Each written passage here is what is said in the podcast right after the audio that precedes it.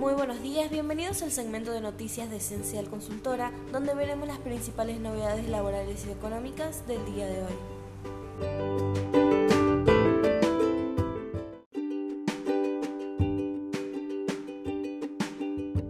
Señal de alarma en la industria. Se frena la recuperación y crece el pesimismo sobre 2022. La producción industrial mostró nuevamente en noviembre signos de que va frenando el ritmo de recuperación que venía mostrando meses anteriores, en parte porque ahora ya la base de comparación interanual es más alta dada la retroactivación de la actividad que se evidenciaba a fines de 2020, superada la etapa de mayores restricciones de la cuarentena.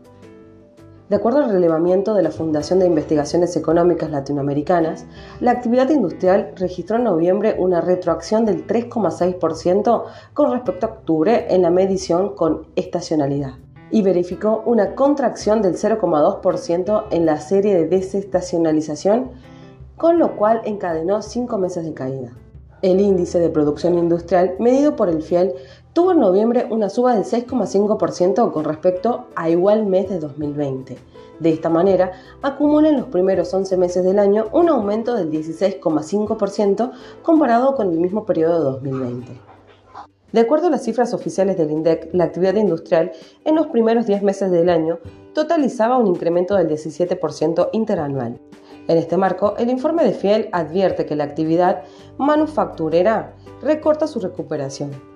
Durante la fase de recuperación cíclica de la industria que comenzó con la salida de la pandemia, el mayor nivel de actividad se alcanzó en abril del presente año, señalando a aquel mes como el candidato pico a la recuperación de la producción manufacturera, en ese sentido, el análisis advirtió que los indicadores que permiten anticipar un cambio de la fase de la industria muestran que ha recortado dinamismo en su recuperación de corto plazo, al tiempo que se entiende un retroceso de la difusión de la mejora de la actividad entre sectores respecto a un año atrás.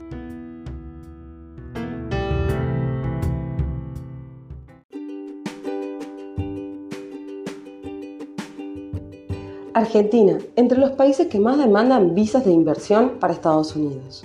Estados Unidos es un destino cada vez más atractivo para los argentinos dispuestos a invertir en negocios y eventualmente a emigrar.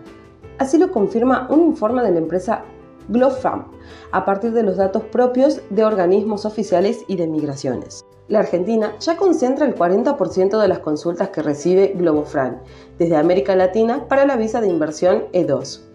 El dólar blue no frena y va rumbo a cerrar el año con valor récord. El dólar blue no frena y va rumbo a cerrar el año con valor récord.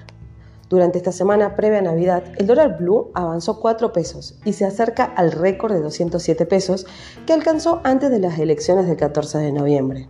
Desde entonces empezó un sendero a la baja, porque a fin de año crece la demanda de pesos para pagar gastos vinculados a las fiestas y las vacaciones. Esto provocó que el blue llegara a tocar los 195 pesos hace 10 días, pero desde entonces vuelve a subir. Según varios analistas, el impulso que recobró el blue estuvo dado, entre otros factores, en un aumento de la desconfianza por la incertidumbre en las negociaciones con el FMI, la prórroga del presupuesto 2021, la suba de impuestos que busca el gobierno con proyectos de bienes personales y cobro de aguinaldos. El dólar oficial por otro lado, el Banco Central lleva nueve ruedas sin vender, gracias a un leve aumento de las liquidaciones del campo, aunque el volumen de esas operaciones aún es escaso. Además, algunas inversiones aseguran que el central está pisando las importaciones. Esta semana hubo salida de divisas, luego de que el gobierno pagara el segundo vencimiento de capital con el FMI por más de 1.900.000 dólares con lo que las reservas netas del Banco Central rondarían los 2.200 millones de dólares, aseguran los analistas. Los próximos pagos importantes de la deuda serán el 9 de enero 690 millones de dólares, el 28 de enero 720 millones de dólares y el 1 de febrero 370 millones de dólares. Además, el 21 de marzo será la fecha límite para llegar a un acuerdo con el fondo, ya que ese día se deberá abonar 2.000 870 millones de dólares.